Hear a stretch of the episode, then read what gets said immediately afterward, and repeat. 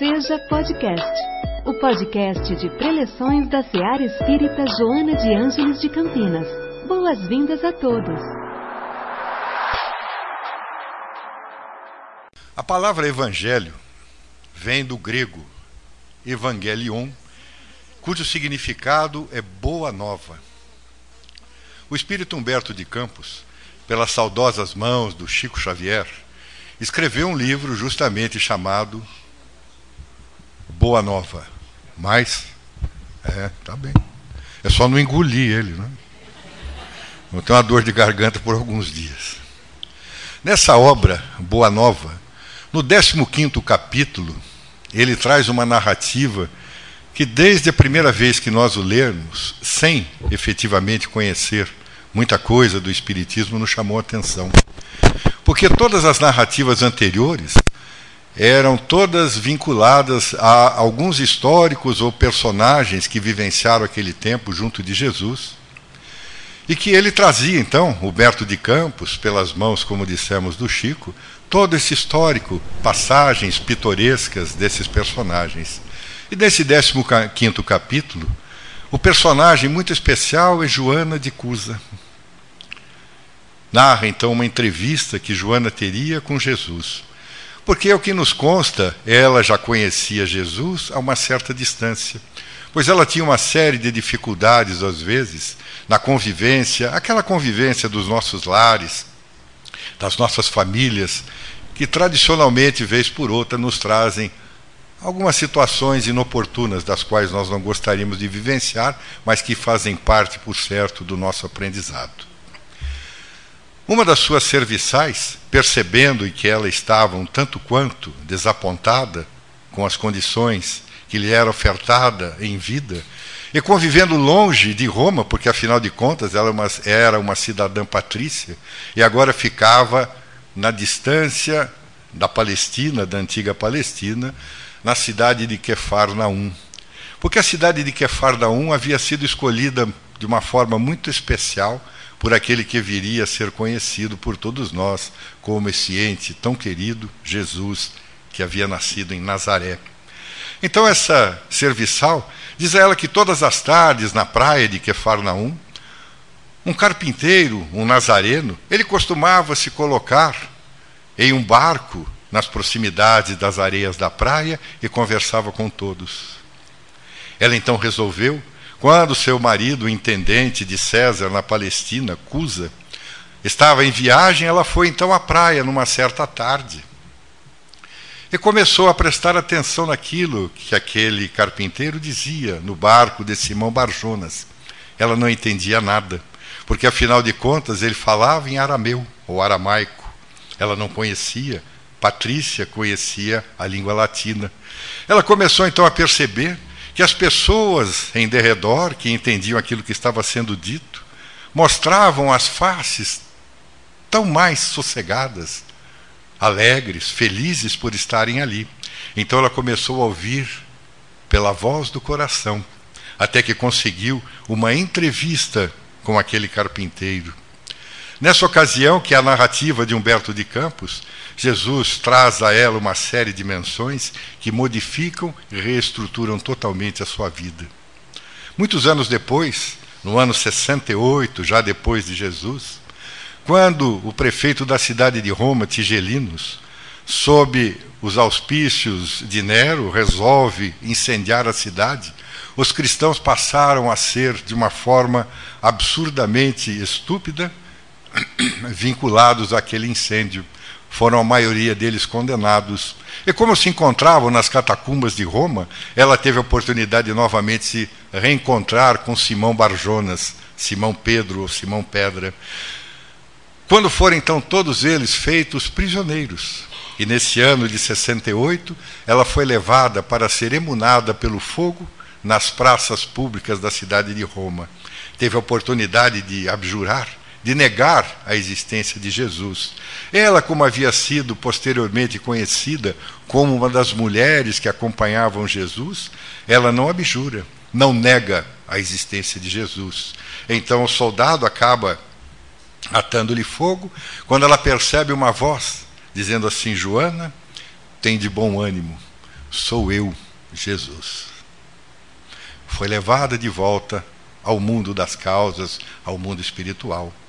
Nós sabemos que os séculos se passaram, outras reencarnações desse mesmo espírito, algumas conhecidas, outras nem tanto, algumas na Itália, outras no México, aqui mesmo no Brasil, que fizeram com que esse personagem, Joana Angélica de Jesus, na sua última encarnação, permanecesse aqui nas terras do Cruzeiro, na pátria do Evangelho, até que pudesse, através das dignas mãos e da voz de Edivaldo Franco, apresentar-se a todos nós como Joana, como Joana de Ângeles. É essa senhora que graciosamente nos permite que o nome dela seja estampado na fronte da nossa casa e dentro dos nossos corações.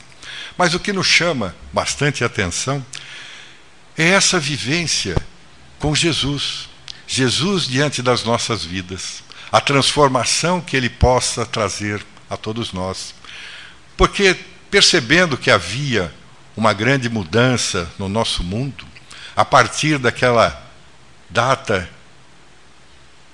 que nós chamamos de, no mínimo, extraordinária, de 18 de abril de 1857, quando o Espiritismo se fez a baila no mundo, ela inclusive havia sido ou ter tido a oportunidade de redigir algumas palavras que estão exaradas em O Evangelho segundo o Espiritismo, percebeu que o nosso mundo já não seria o mesmo. E resolveu então dedicar-se a um estudo profundo na área da psicologia, que nada mais é do que o estudo da alma, psique, a alma, logia, estudo. Ao que saibamos, durante 50 anos, cinco décadas, ela se dedicou de uma forma memorável a estudar tudo aquilo que, como ela mesma teve oportunidade de dizer, todas aquelas boas conclusões que foram aventadas por exímios psicólogos ao largo de diversas épocas da nossa sociedade, e com isso fazer uma ponte entre o Espiritismo e os ideais desses psicólogos, desses psiquiatras, que tanta coisa ou tanto ensinamento do bem conseguiram trazer a todos nós. Ela então começa a estabelecer algumas premissas e nós percebemos que todas as suas premissas, que estão todas elas exaradas em suas obras, em especial na chamada série psicológica, que se inicia com Jesus e atualidade e se estende até a psicologia da gratidão, ela tem um cuidado muito especial de manter aquilo que nós chamamos das bandeiras do Espiritismo em prol de um mundo melhor. Ela fala, por exemplo, da existência de Deus, insiste na existência de Deus. Afinal de contas, é a primeira questão do Livro dos Espíritos que nos informa que é Deus, a inteligência suprema do universo. Quando nós lermos essa resposta, por mais vezes que a consigamos ler, tenho certeza que sempre vai nos chamar a atenção. Porque diz assim, inteligência suprema, nós ficamos espantados. Porque quando nós olhamos para o nosso universo, hoje fala-se em multiversos, diversos universos, nós nos espantamos. O Dr. Tracy Morrison tem um livro extraordinário em que ele fala de sete conclusões que ele teve para que ele pudesse acreditar na existência de Deus. Ele foi diretor do, do Museu de História Natural de Nova York por algumas décadas, e uma das partes desse livro sempre nos chamou a atenção quando ele fala a respeito da nossa imaginação.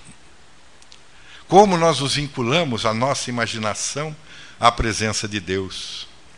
Então ele diz que quando nós olhamos, numa noite estrelada, fora das luzes da cidade, olhamos para os embórios celestes, olhamos aquela imensidão de estrelas.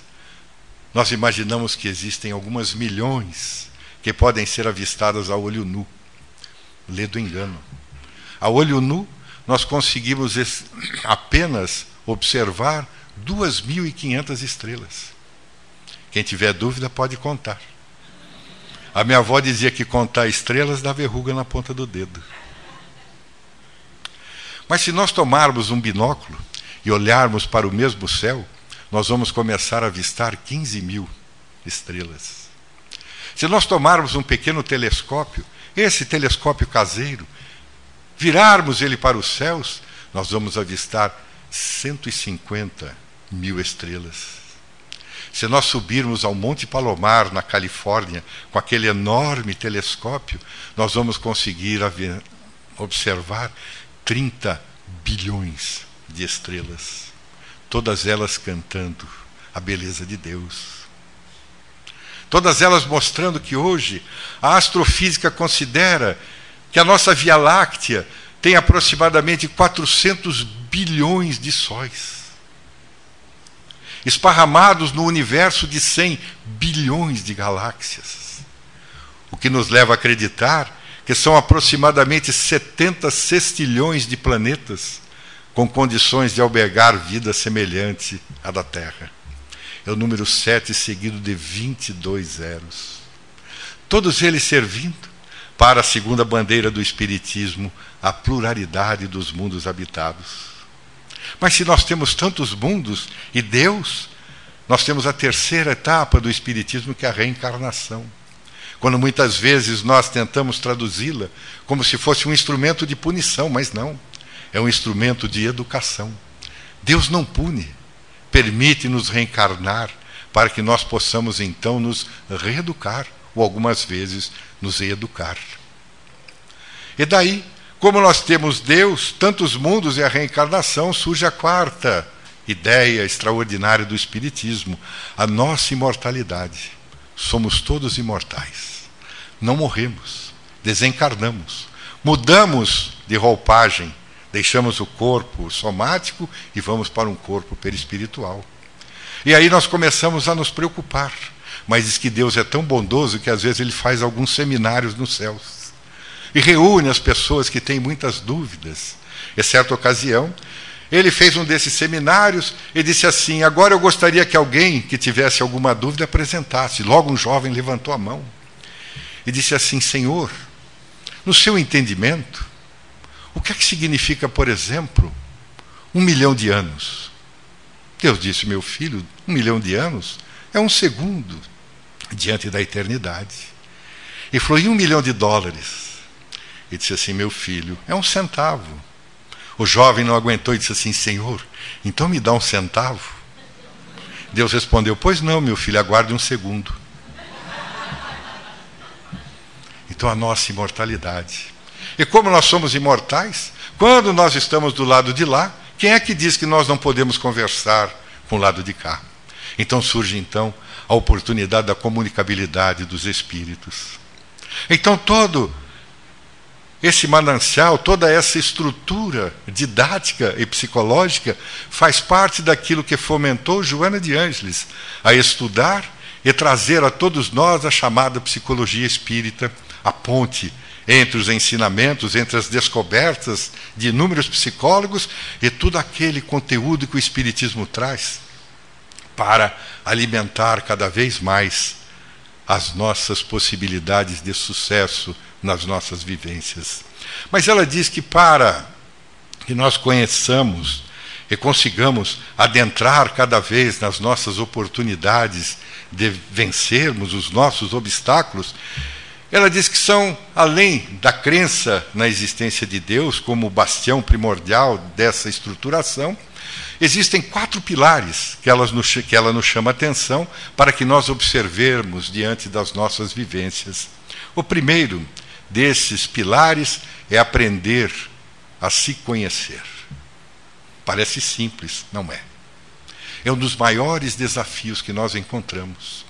Abraham Maslow, um dos famosos psicólogos norte-americanos, criador da chamada psicologia humanista e um dos introdutores da psicologia transpessoal, ele teve a oportunidade de desenvolver aquilo que veio a chamar-se da pirâmide das necessidades humanas.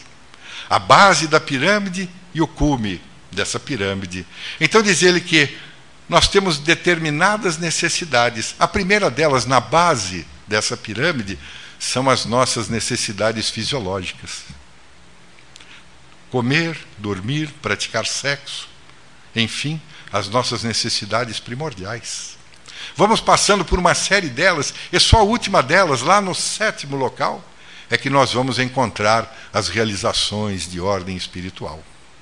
Ou seja, nós temos uma grande dificuldade em partirmos da base da pirâmide até o topo dela.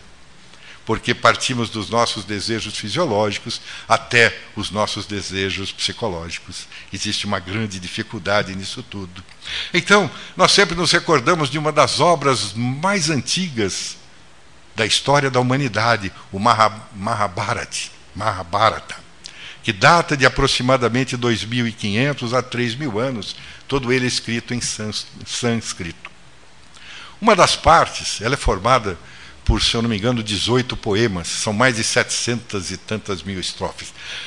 A sexta, o sexto desses poemas é o Bhagavad Gita.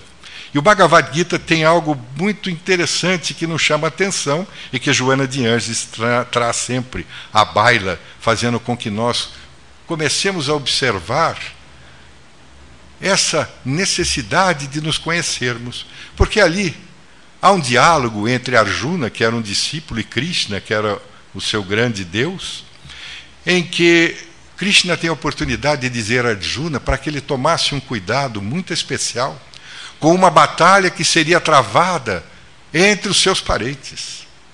Ele então fica assustado e diz assim: Mas como é que eu vou lutar contra os meus parentes? Krishna diz: Não, é uma luta incansável entre os Kuros e os Pandavas. Mas eu não posso lutar, diz Arjuna, contra os meus parentes. Então Krishna diz a ele que é uma luta interior. Os curos são as nossas más inclinações. Os pândavas, as nossas virtudes.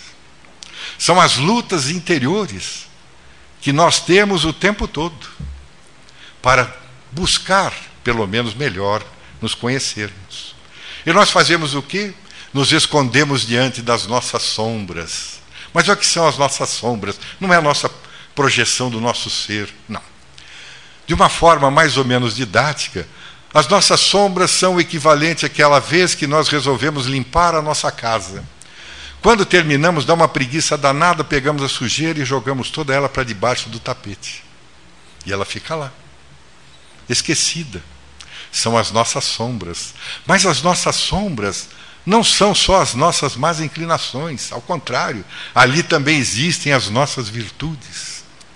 Todos nós trazemos virtudes, trazemos algumas más inclinações, mas é esse equilíbrio que nós podemos dizer que na contabilidade divina, todo bem que nós fizermos anula o mal que já fizemos. Então, quando nós conseguimos apagar parte desses curos das nossas más inclinações, começa então a surgir os pândavas, as nossas virtudes.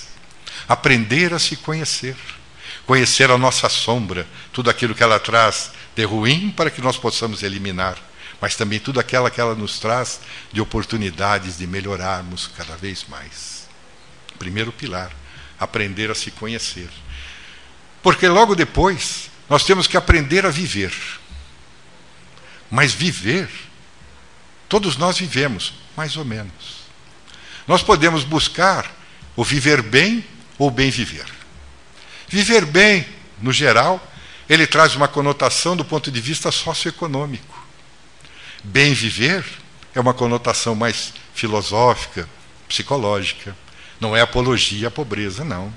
Porque nós podemos bem viver, do ponto de vista psicológico e filosófico, e socioeconômico, sem problema nenhum. O problema é que nós temos dificuldades em discernir qual delas será aquela que nós devemos então apontar como rumo certeiro ou como rumo certo em nossas vidas. No livro Plenitude, Joana de Anjos nos traz uma mensagem que foi calcada pelo príncipe Siddhartha Gautama, o Buda, o iluminado. Ele trouxe à baila aquilo que veio a denominar-se como sendo as quatro nobre, nobre verdades. A primeira delas, Buda chegou à conclusão que existe o sofrimento. A existência do sofrimento é uma verdade. A segunda verdade, segundo ele, é que existem causas para o nosso sofrimento. A terceira é que existem formas de nós nos deslindarmos do nosso sofrimento.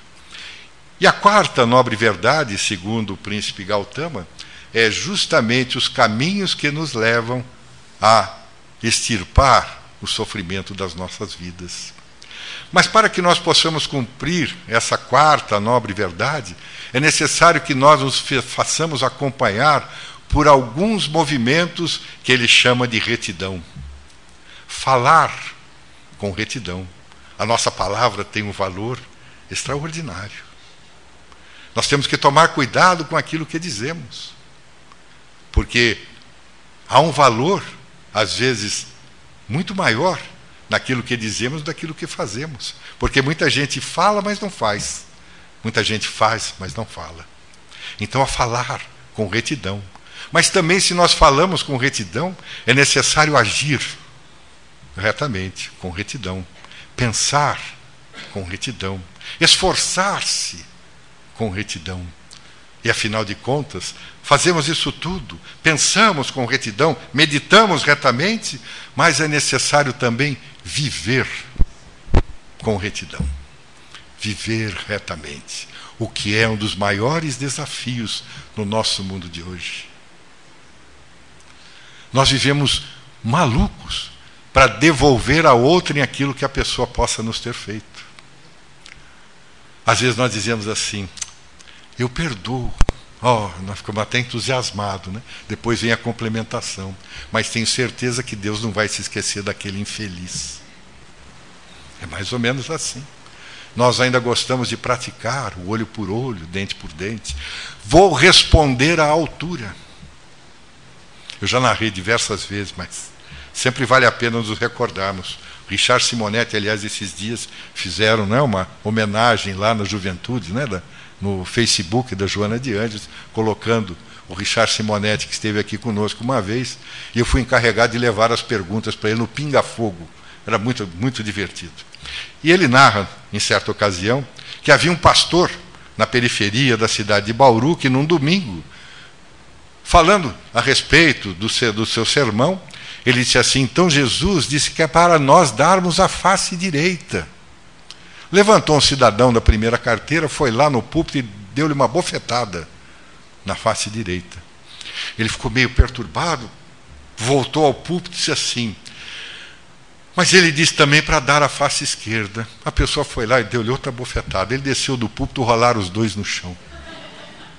As pessoas foram afastar e disseram assim: Mas o senhor não estava falando do sermão? Eu disse: É, mas Jesus não disse que era para fazer depois, então eu resolvo o que eu quero fazer. É isso. Mas Dar a outra face é não responder o mal pelo mal. Viver retamente. Porque depois de viver retamente, nós temos que prosseguir. E o nosso prosseguir não para, porque nós temos que aprender a ser. É o terceiro pilar da psicologia espírita. Em 1976, o psiquiatra, psicanalista Eric Fromm, escreveu uma obra sui generis que chamava Ter ou Ser. É um sucesso de vendas até hoje. É uma dicotomia que nós vivemos: ter ou ser. Dá para ter os dois? Não necessariamente. Porque às vezes nós optamos demais pelo ter e esquecemos do ser. Às vezes resolvemos ser em detrimento do ter. É uma confusão danada. Por isso que é um desafio. Aprender a ser. E Joana de Anjos narra uma dessas histórias que nos faz pensar a respeito do ter ou do ser.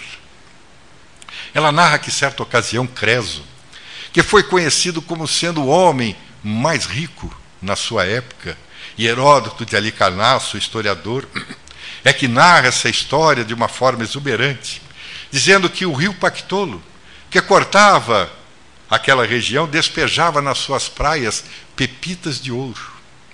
Ecreso, o rei da Lídia, fazia estátuas de ouro maciço e era considerado então o homem mais rico do mundo. Era mais rico do que Midas, que era vizinho, que era o rei da Frígia. Ele era mais rico ainda. E ele se considerava o homem mais feliz do mundo, porque era o homem mais rico do mundo. Em certa ocasião, narra-se que Solon, um dos sete, sete sábios da Grécia, foi visitá-lo. Então ele aproveitou, depois dos acepipes daquele enorme banquete, levou Solon até a sala dos tesouros. Era uma coisa que abrilhantava sem iluminação nenhuma, de tantos diamantes brilhantes, ouros, enfim, de todas as espécies. E depois que Solon olha toda aquela riqueza, ele então lhe pergunta: Na tua opinião, qual é a pessoa mais feliz do mundo? Solon olha para ele e diz assim, na minha opinião: o homem mais feliz do mundo é Telos, o jovem que resolveu cuidar da sua mãe. Na antiga Grécia, cuidou dela com todo desdém e serviu de inspiração para tantos outros, até que erigiram uma estátua para ele no centro de Atenas, para mostrar a eficiência do carinho que se pode ter com o familiar. Ele ficou meio chocado, mas volveu a pergunta: então, na tua opinião, quem é a segunda pessoa mais feliz do mundo? E novamente Solon respondeu: dois irmãos de Atenas, que eles lutaram tenazmente pela cidade, lutaram até o último suspiro, até a última gota de sangue, e também teve estátua desses dois irmãos erigida no portal de entrada. Por isso eu considero eles as pessoas felizes do mundo. Então Creso não aguentou e disse assim: Mas e eu, o homem mais rico do mundo? Solo então disse a ele: Em nossas vidas, nós temos aí 70 anos de idade, vinte e poucos mil dias, 25, 26 mil, mil dias.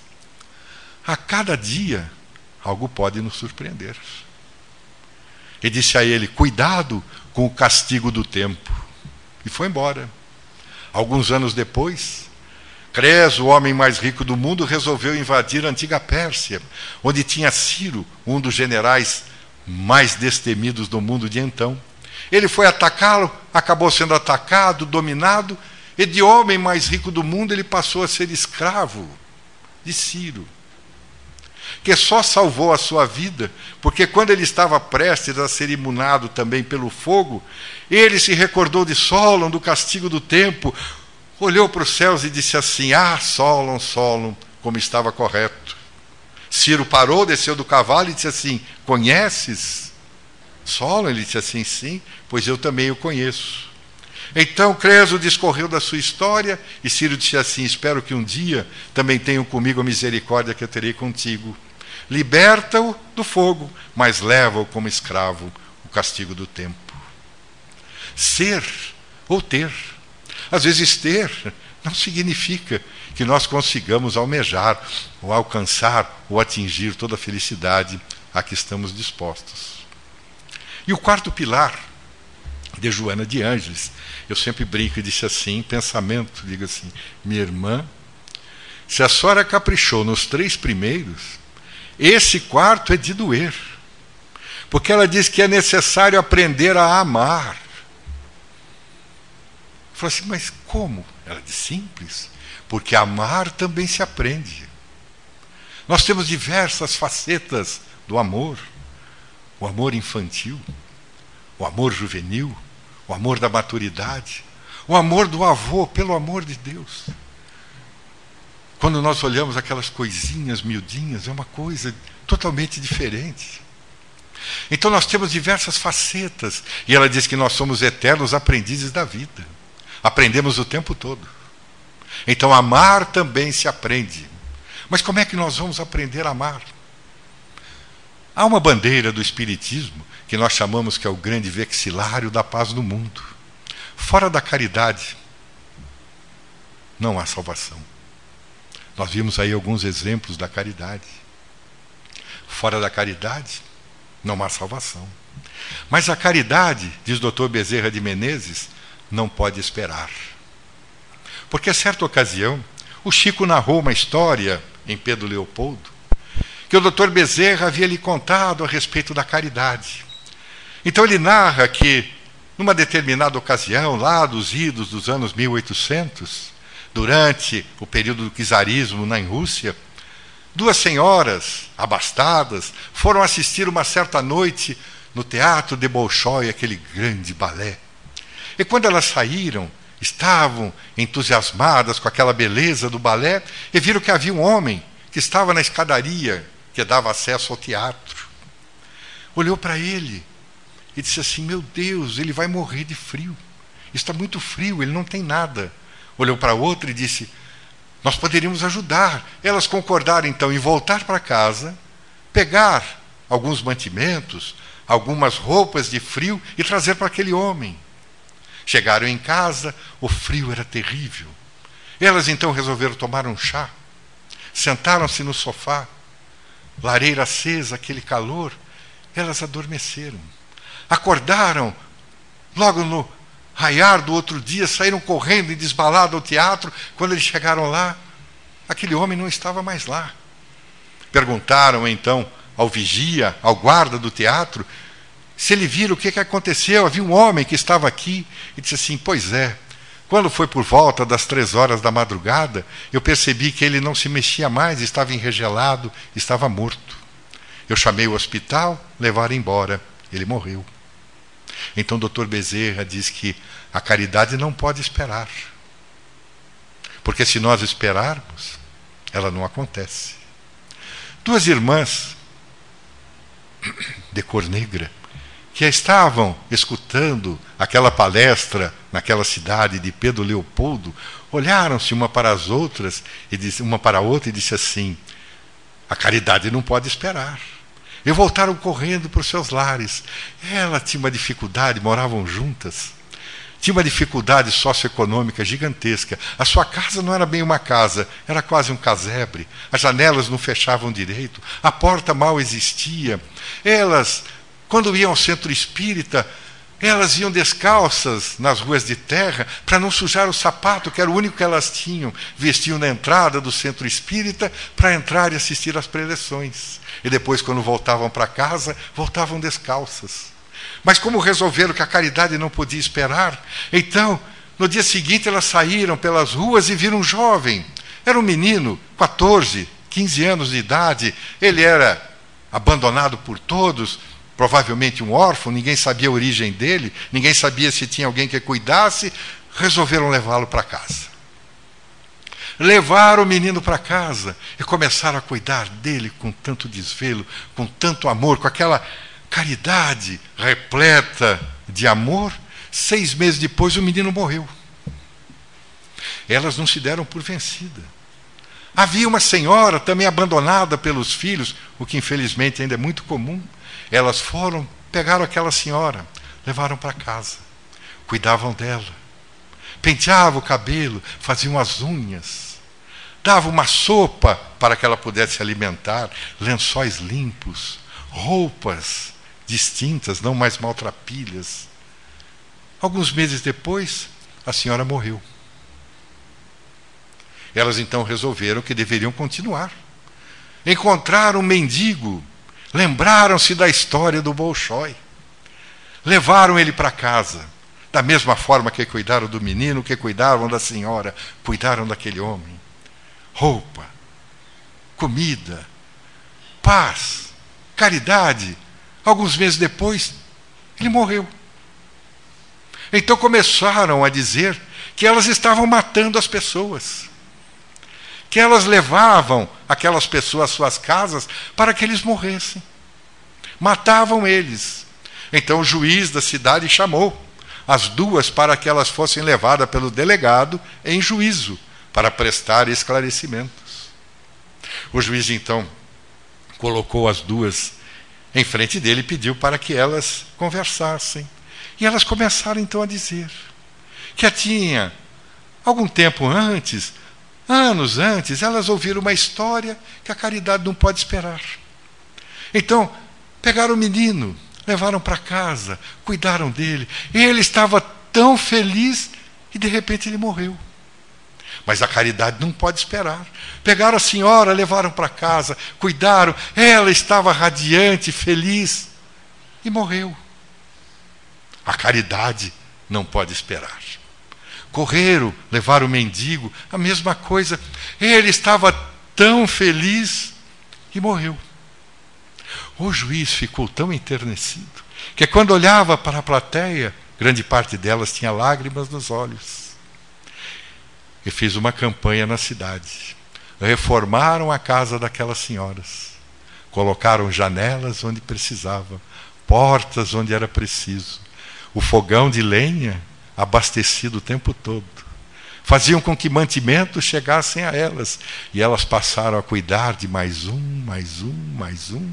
Morriam, vez por outra, nem todos, porque a caridade não pode esperar. Então, aprender a amar. Aprender a amar é uma das formas que nós podemos encontrar na prática da caridade. Caridade para com nós mesmos. Quantas vezes nós somos cruéis com nós mesmos? Às vezes as pessoas nos dizem assim: eu sou tão infeliz que eu devo ter jogado pedra na cruz. Imagina, nós nem sabemos se vivemos aquela época. Mas a vivência com Jesus é assim, porque o Chico narrava um momento muito especial de Santa Teresa d'Ávila.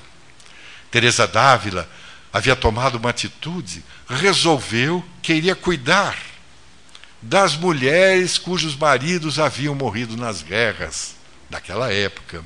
Ela é a fundadora das Carmelitas Descalças. Naquela época era um tanto diferente, não eram tão enclausuradas. E ela saía para todo lado, arregimentando comida, roupas, e levava para que as, aquelas mulheres que necessitavam de amparo pudessem tê-la.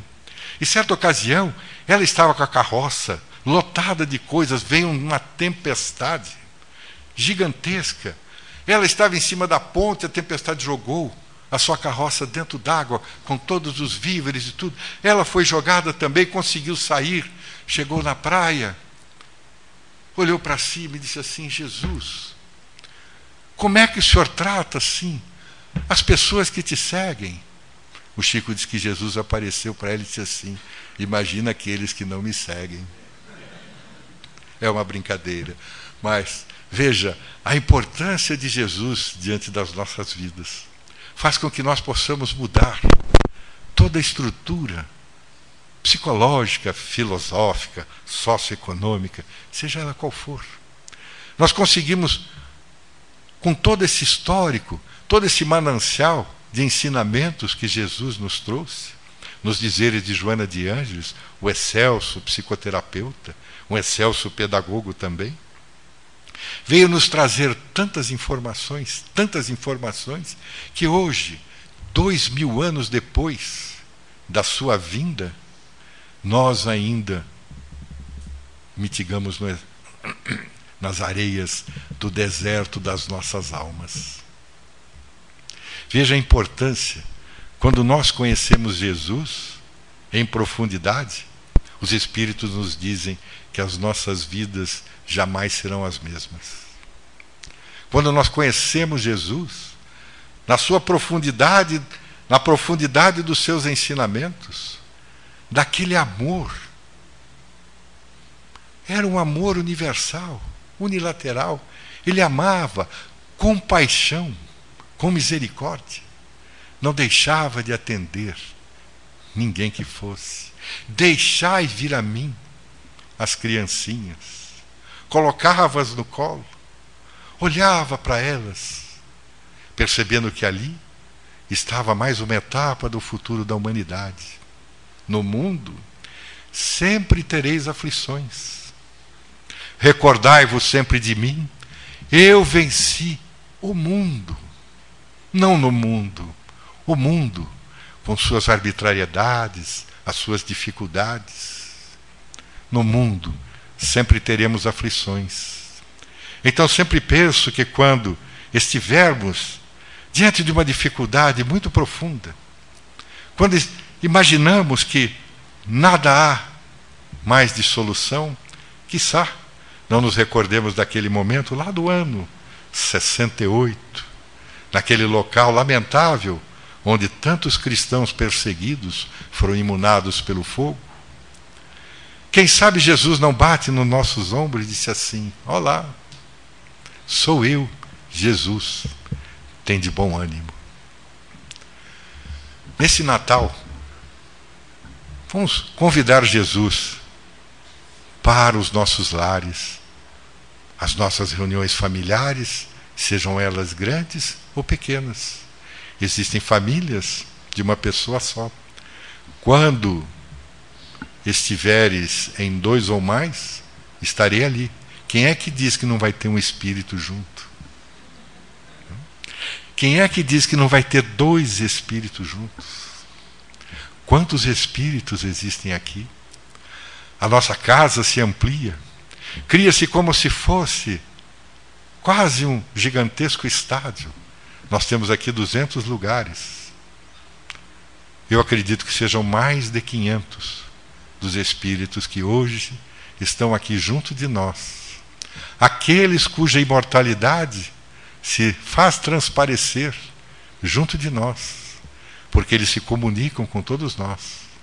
Eles nos trazem inspirações. Eles nos trazem boas novas. Eles nos trazem alegria. Então vamos sempre nos recordar dessa presença amiga de Jesus, porque afinal de contas, todos nós gostamos de sempre ouvir uma lição que tenha sido dada pelo nosso querido Mestre. Que Ele nos abençoe mais uma vez e que os seus ensinamentos sejam sempre, sempre motivo para renovar a nossa alegria de viver. Nossos votos de paz, de um excelente Natal a todos nós. Muita paz. Em nossa célula de amor, sua presença é sempre bem-vinda. Acompanhe também nossas atividades nas redes sociais. Acesse arroba seja CPS. Afinal, sua participação faz a SEAR acontecer.